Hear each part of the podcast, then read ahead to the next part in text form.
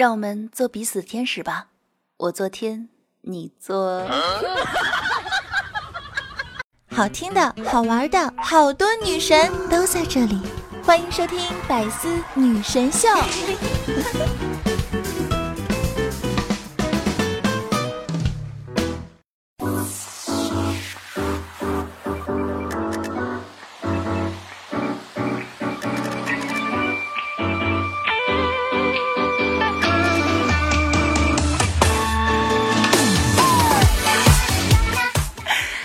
节目前各位亲爱的小耳朵们，大家周五好，欢迎来到百思女神秀周五一本正经版。我是有节操、有内涵、有深度又不缺少温度的四有女神经主播小乔妞啊！又到周五了，想我了吗，死鬼们？嗯，话说呢，小乔妞啊，今天呢，对于有钱啊，又有了新的认知。原来有钱人的生活是这样的朴实无华且枯燥啊。事情呢是这样子的啊，因为呢我在网上看到一个帖子啊，说是呢一个小姐姐和男票生气，然后男票就瞬间给她转了一百万哄她求和好啊。那同时呢，这个帖子里啊，为了防止被网友们说是假的，又附上了小姐姐平时的朋友圈的截图，还有呢各种捐款转账的记录。嗯，可以说是一个既有钱又非常善良的小姐姐了。那她的男票呢，也是真的非常非常的宠她啊，平时买东西呢都是十万以上啊。频率呢不多啊，也就一个月几次吧。哎，我真的酸了。可是呢，他如此的人美心善，哎，让我酸都不知道该怎么酸啊！果然是贫穷又一次的限制了我的想象力。有钱真的可以为所欲为的。那节目前的各位听友宝宝们，你们听到这里是不是和我一样啊，都变身柠檬精了呢？不过话说，这个柠檬精也是有门槛的哦。啊，看看你们自己肚子上的肉，你们那个顶多算个柚子精。原来长得好看的苗条的小姐姐才能叫柠檬精。呃，好吧，胖的估计都是冬瓜精。所以啊，对于那些啊，就是有肉肉想要减肥的小伙伴们呢，小乔妞呢在这儿强烈建议你们去健身房办一个至尊 VIP，因为真的减肥效果那是相当的不错呀。为什么这么说呢？因为我有亲身体会啊。前段时间呢，我花三千块钱啊，在某健身房办了一张 VIP 卡，后来呢，真的瘦了，因为没有钱吃饭。嗯，我已经瘦了十斤了。那还记得呢？前两天我看了条新闻呢，说就是有一个男子啊，在吃面的时候付了一百万，却浑然不知，店主看呆了。说是呢，在绍兴的一家面馆开业的第一天，有一位顾客结账的时候啊，就是付错了钱。原本呢，只需要一百元钱的饭钱，他却刷了整整一百万。那店主在第二天盘账的时候呢，就发现了这笔巨款，哇，当时觉得惊呆了呀。后来呢，店主回忆，男子一行四人呢，总共是消费了八十五元。当时呢，因为店里搞这个充值优惠活动啊，男子充了一百元，却付错了一百万元。后来呢，店主随后将这笔钱原路退还。那联系到这位顾客时，他竟然对此事浑然不知啊！人家少了一百万都可以浑然不知，而我连少一分钱我都会计算得清清楚楚的。哎，所以有钱人就是这样的浑然不知啊。同样呢，这个有钱人的脑回路啊，那也是相当的与众不同。我身边啊有一个巨有钱的姐们儿，她呢是一个富二代，家里条件特别好。有一天呢，她就忽然和我说啊，她去一个大公司当了前台了啊，月薪好几千。边说边微笑，这个开心之情呢是溢于言表。当时呢，我就在想啊，他家该不会是出什么事儿了吧？但是呢，看他这个状态啊，和往常没什么区别。后来呢，我觉得啊，可能是人家的这个事业心来了啊。当时呢，对他佩服的简直是不要不要的啊！你看，比我有钱，还比我努力啊！你说慌不慌？就在这时候呢，我那姐妹儿啊，自顾自地说道：“哎，我的名牌包和衣服实在太多了。”我想多一些人欣赏到他们，呃，好吧。当我看到他把煎饼塞进手包的那一刻，我就真的相信了。还有一个朋友啊，买起衣服来都是十几件、十几件的买，然后彩妆呢，凡是有喜欢的牌子出来就全部买。这个厨具呢，是一套一套的选贵的买。但关键的问题是呢，他从不做饭，也从不打算做饭。买的理由呢，很简单，就是好看。总之呢，他的日常生活呢，就是一心一意的买买买。后来呢，有一次我就问他，我说你买这么多都怎么处理啊？家里放得下吗？呃，对，好，被你这一提醒，我觉得现在这个是有点挤了。哎，不过没事儿，我妈啊最近买了一套新的，在散味儿了，明年应该就可以住了。搬家的时候呢，少拿点过去就行了。要是实在不行的话，就放在我爸我妈的别墅那儿。呃，好吧，就当我没有问过。哎，这有钱人的断舍离，想想。真的是很容易啊。所以这个有钱人应该也不会有什么所谓的选择困难，因为他们喜欢的就全都买了呀。哎，啥都不说了，姐妹，咱们结拜吧。还有呢，这个有钱人的职业规划，嗯，那也绝对是你意想不到的。那也是呢，来自一条新闻的内容啊，说呢，这个做小生意的郑州市民周先生啊，耗资百万买了车牌号贵 K 八八八八八，然后呢，挂在自己价值三万的五菱之光小货车上。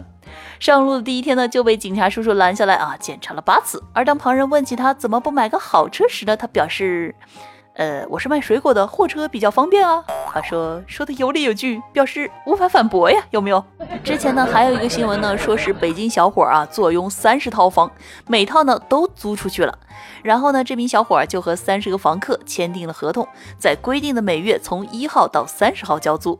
而这名小伙的工作呢，就是开着车啊，去京城的各处收租子。当别人问他为什么不把这个交租的时间安排在几天，而是要分成三十天的时候，小伙说：“嗯，我妈说了，人不能闲着，一闲着就完蛋了。哎，这是什么？这就是比你有钱的人，却比你还要努力。”的收房租。话说，谁听了能够不动容呢？昨天呢，我们家有一个亲戚啊，给我们家寄了一箱螃蟹。晚上呢，我们就说蒸螃蟹吃。结果呢，我奶奶说啊，嗯，我今天吃斋，就不一起了。然后我就和奶奶说，奶奶，要不咱跟菩萨说说，今天吃肉，之后再补两天斋。然后啊，我奶奶看了看我，又看了看锅，嗯，闭眼沉吟了半刻。我就问我说：“奶奶啊，这菩萨怎么说呀？”我奶奶就说：“嗯，菩萨说可以。嗯，我觉得菩萨真的很好。那现在呢，这个人工智能啊，在我们的生活当中呢，已经非常的常见了啊。那大家有没有想过啊，有一天这个小爱同学啊，如果和 Siri 吵架了，会是什么样的场景？”然后我仔细想了一下这个问题，我觉得小爱同学和 Siri 他们是吵不起来的。为什么这么说呢？因为啊，你们想想，平时呢，我们对小爱同学说“老子吃火锅，你是火锅底料”，他就会说“老子坐火车，你坐火车轨道”等等等等。但是呢，如果你对 Siri 说同样的话，Siri 呢就会给你找一大堆附近的火锅店。嗯，所以呢，总结一下，两个妹子的脾气完全不一样嘛，所以怎么吵起来呢？哎，话说物理 Siri 还是太过于内向哦。记得呢，上高中那会儿啊，每次上公开课的时候啊，班主任都会和我们说，这个明天咱们要上公开课了，所以麻烦各位影帝配合一下。所以说啊，这个有一个欢乐逗逼的段子手老师，嗯，那生活当中的体验呢就会大不一样。来，一起感受一下。记得我们上大三的时候啊，有一个老师，就是他的课呢，每次啊出勤率是最高的。原因啊很简单，就是呢一节课四十分钟，其中呢有三十分钟他都在讲他的光辉历史，而用五分钟来讲课，而且呢在最后五分钟还通常抱怨说：“哎呀，你们班的课呢总是讲不完啊。”还有一个老师呢，在每次考完试之后啊，都会和我们说：“嗯，今天呢我可以放你们一马，明天呢我也可以放你们一马，后天我还可以放你们一马。”不过呢，请你们记住，我是教书的，不是放马的。有一天，小鸡问母鸡说：“妈妈，为什么人类都有名字，而我们都叫鸡呀？”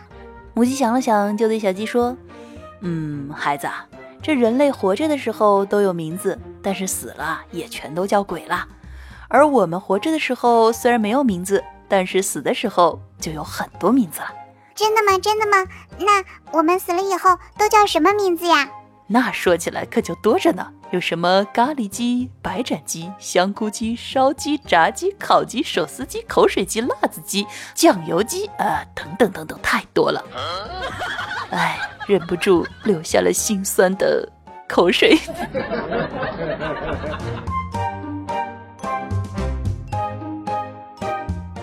欢迎回来！您现在正在收听的是由喜马拉雅独家出品的《百思女神秀》中一本正经版，我是主播小乔妞，你手机里最正经的女主播。那如果你喜欢我的节目，可以在喜马拉雅搜索“印第安小乔妞”，并且关注我，订阅我的个人娱乐专辑《一本正经》，收听更多内涵搞笑节目。如果呢好奇我的沙雕日常，可以关注我的个人新浪微博“印第安小乔妞”，抖音号“小乔妞”的拼音全拼。快乐生活，生活快乐，赶快一起来看看生活当中那些让我们开心快乐的沙雕新闻。马上进入今天的一本正经开心时间。近日呢，直播带货网红啊，口红一哥李佳琦呢，在一次直播推荐不粘锅时呢，现场表演了一个不粘锅哪里都粘，堪称啊他直播史上呢最大的翻车现场。当时呢，小助手啊在锅中倒了一两滴油，然后呢打了两个鸡蛋下去，很快呢这个蛋液铺满了锅底，可谓是哎。走哪哪粘，铲哪铲不掉啊！当时呢，李佳琦呢是试图救场，结果呢网友不买账。那三十号呢不粘锅的品牌方啊回应这次翻车，表示锅没有问题，是他不会做饭。嗯，那总结一下啊，结论一呢就是买铁锅啊其实也是一样的，只要加油就可以。结论二，不会做饭的同学呢千万不要买这个不粘锅，因为呢如果你买了这个不粘锅，做饭粘了锅，那就是你不会做饭的锅。那李佳琦呢？当时呢，一边用力铲这个鸡蛋啊，一边说：“哦，它真的不粘哦，所以不会糊，所以它很好。但具体好在哪儿？它就好在呃，大概是走哪哪粘吧。所以呢，到底是冰箱的锅，还是鸡蛋的锅，还是火的锅，还是油的锅？呃，算了。锅表示我的锅好了吧，我的锅行了吧？你们都不要说了，就是我的锅，不要吵了，不要吵了。哎，看来呢，这个口红一哥啊，还是专心带货口红就好了。”再来看下一条，说呢，上海一租客啊，六十年来拒不迁出，同时呢，将一家户口迁入，还向房东讨要动迁款。那六十多年前呢，居女士的外公外婆呢，将上海黄浦区的房子租给了小周的爷爷奶奶。当时呢，这间房子是外公外婆呢替儿子准备的婚房，因为呢儿子还没有结婚，所以房子也就闲置着。可是等到儿子真的结婚的时候啊，他们上门要房子时，租客却不肯搬走。不仅如此呢，租客呢还将自己一家的户口全部迁入到这套房子里。后来呢，直到居女士的舅舅去世，都没能啊住上这套房子。现在呢，租户一家竟然还跑去动迁公司讨要动迁款。今年四月的时候呢，法院再次启动了执行程序。面对强制执行的王法官，这户租户呢还撒泼打滚抗拒执行，而租户的侄女呢，甚至还在执法现场拨打幺幺零啊报警喊救命啊！但显然这一切都是徒劳的。那最后呢，在这个公证员的见证下，执行人员呢清点了现场的物品，并将他们强制迁出，安放在固定的仓库里，等待后续处置。话说这个成语当中的“鸠占鹊巢”，说的大概就是这样的人家了吧？不过呢，这个话又说回来啊，这个租户的侄女啊，其实还是挺懂事的。你看，怕这个公证人员和法官啊搬不动行李，还专门打电话把警察叫来一起搬。看来啊，这个无赖是可以遗传的。这有些因素呢来自于遗传啊，但有些因素呢可能就来自于后天养成。来看日本十重人格少年的一天。近日呢，日本某综艺节目啊在推特上发现了一名二十三岁的日本少年哈如拥有十种人格，但是呢却又十分奇妙的啊可以让这十个人格保持平衡，可以和睦的相处。于是呢，节目组联系到了哈如，并获得了采访许可，对其呢进行了跟踪拍摄，记录了这位少年在一天当中人格的变化。其中呢，主人格二十三岁少年哈如，亚人格二十五岁程序员归一，从举止到声音再到专业知识，都俨然一个专业程序员的样子。同时呢，还有亚人格十六岁高中少女杰一，可以一边吃甜食一边发出小女生的赞叹。哇哦！不仅如此，还有亚人格喜欢飞机的六岁孩童，当看到天空上的飞机时呢，就能瞬间出现该人格。那据这个哈如自己介绍，她本来呢是一位女生，为了方便十个人格的和平相处，而摘除了乳房，注射了荷尔蒙，以男性的身份生活着。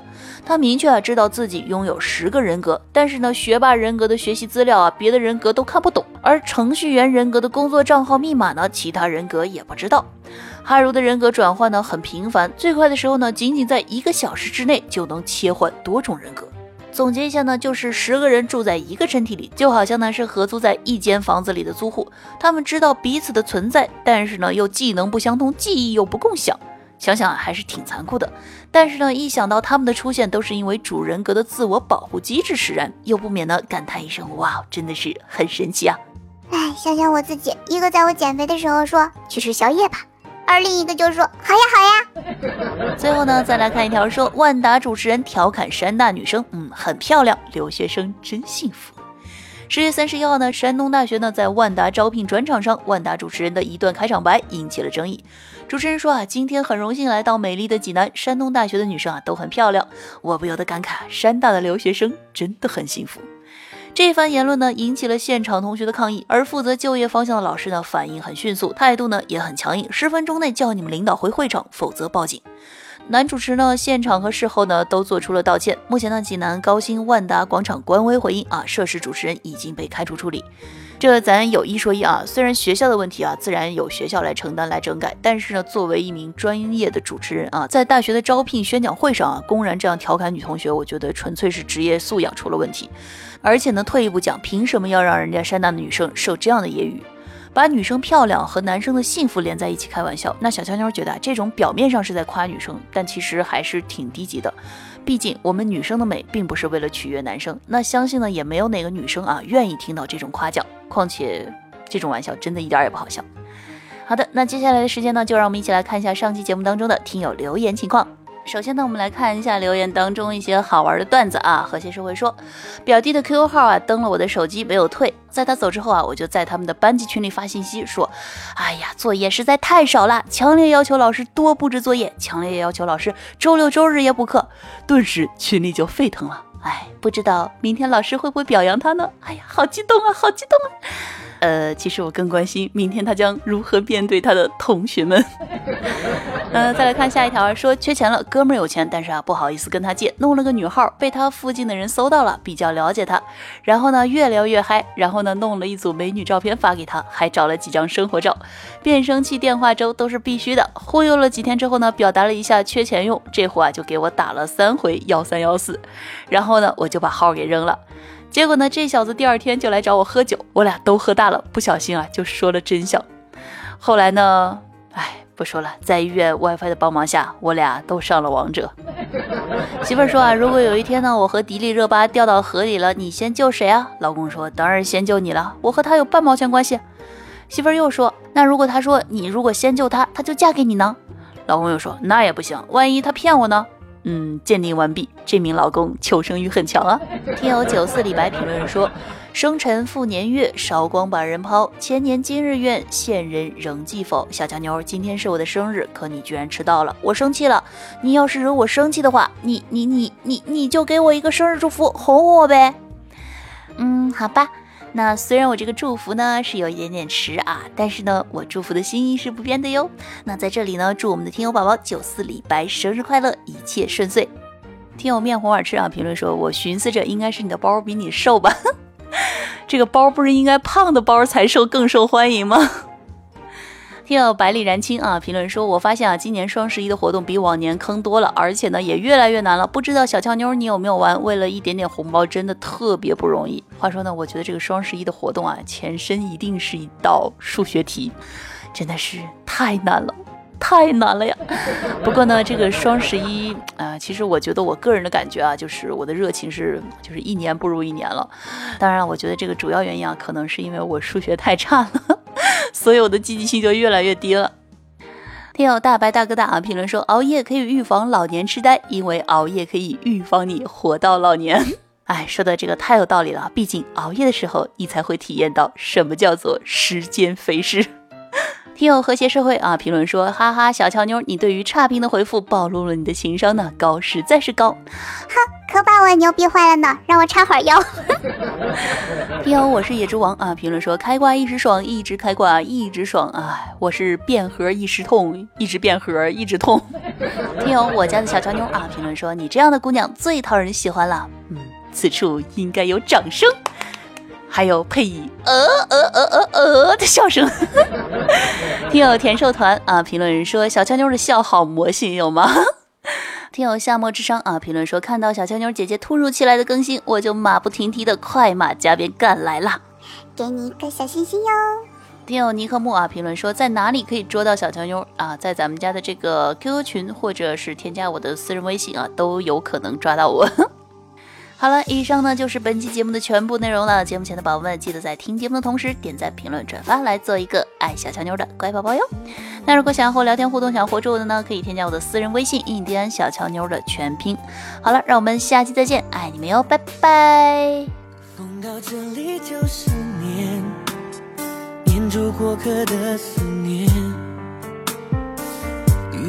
这里看着我们留恋人世间，你在身边就是缘，缘分写在三生石上面。爱有万分之一甜，宁愿我就葬在这一点。圈圈圆圆圈圈，天天年年天天的我，深深看你的脸，生气的温柔，埋怨的温柔的脸。不懂爱恨情仇煎熬的我们，都以为相爱就像风云的善变，相信那一天抵过永远，在这一刹那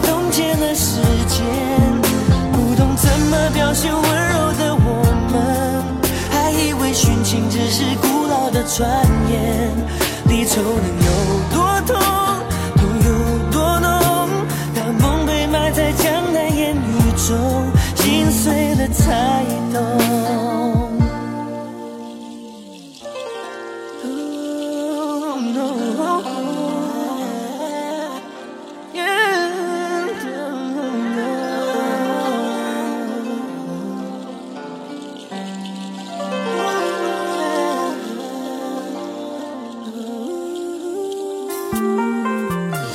圈圈圆圆圈圈，天天年年天天的我，深深看你的脸，生气的温柔，埋怨的温柔的脸。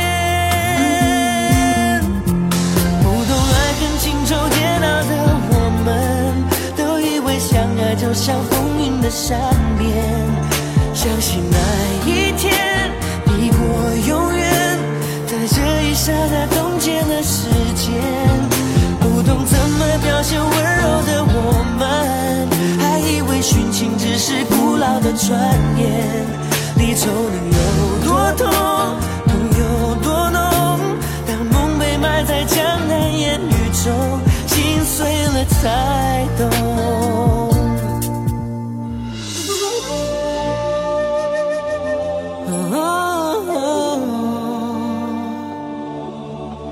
情爱一天抵过永远，在这一刹那冻结了时间。